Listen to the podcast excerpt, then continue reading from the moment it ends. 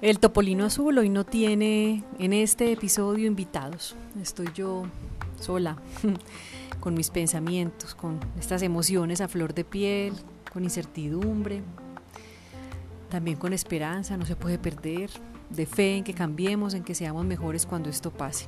¿Será que es posible? ¿Será que podremos cuidarnos más? ¿Será que en Medellín, mi ciudad querida, van a valorar la vida quienes se matan por narcotráfico, intolerancia, fronteras invisibles o por lo que sea, encuentran una excusa para matarse. O vamos a volver a esas tristezas de contar muertos. ¿Será?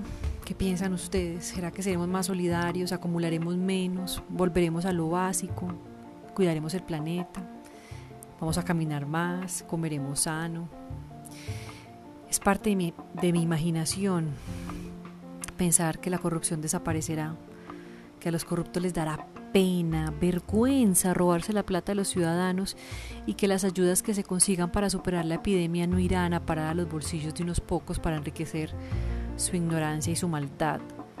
Me gustaría mucho, repito, volver a lo básico, usar y tener lo necesario, no desperdiciar comida, cuidarla, valorarla, disfrutarla y vivir cada día porque ya vimos, ya lo vimos. Planear es contarle un chiste a Dios. Nadie nos dice cuánto va a durar esto. Tenemos ya fecha de entrada, de aislamiento, pero la de salida puede irse ampliando. Mientras tanto, ¿qué? ¿Qué hacemos con la maldad? Vi una noticia recientemente, en esta época de, de pandemia y de encierro en Colombia, sobre maltrato intrafamiliar. ¿Cómo les parece? ¿Cómo estarán de asustadas esas mujeres en sus casas, pensando que ese hombre, que ese verdugo las va a maltratar? Pobrecitas. Los rayones siguen ahí, la maldad no se va. Los tontos tampoco, muchos arriesgan su vida en la calle. Vi unos en Twitter en Belén jugando fútbol en la calle, un picadito, picadito el domingo, salgamos, salgamos que no pasa nada.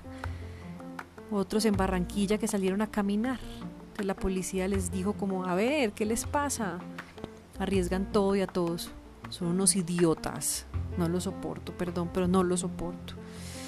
También están las buenas causas, también tenemos que hablar de las buenas causas y de las buenas personas, las que siguen su apuesta por la vida, por la gente, los médicos, las enfermeras, todos, todos los que están en las clínicas y hospitales, en los laboratorios, en las universidades, los científicos encerrados, pensando cómo nos van a sacar de esta. Los de los supermercados, las farmacias, los del metro, los del transporte público, los de Rappi todas esas plataformas que, que llevan los domicilios, los porteros de los edificios, los de oficios varios, los policías y soldados de Colombia, los empresarios que se mantienen en firme. Los abrazo de verdad por darnos tanto. La convivencia está a prueba. Estamos en la casa estudio y ninguno se puede ir. Ninguno puede salir amenazado porque no hay para dónde ir. Así que a sacar lo mejor de nosotros, a agradecer, a proteger y cuidar la familia, a luchar, a llorar, carpe diem, a vivir el día, a llorar cuando ya no se pueda, cuando seamos conscientes de nuestra vulnerabilidad y a confiar en Dios. El amor es lo único que nos salvará. Ese es mi salvavidas de esperanza, el amor.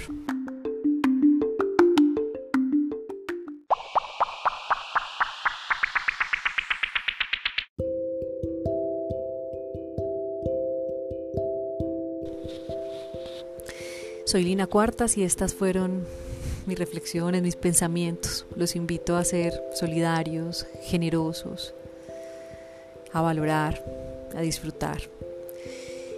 Si tienen o si les ocurre o, si quieren compartir sus salvavidas de esperanza, azultopolino.gmail.com Salvavidas de esperanza para esto tan raro que nos está pasando, para esto tan retador, tan nuevo, para esta película que tiene un guion que ya comenzó a rodar, pero que no tenemos idea, ni idea de cuál va a ser el final.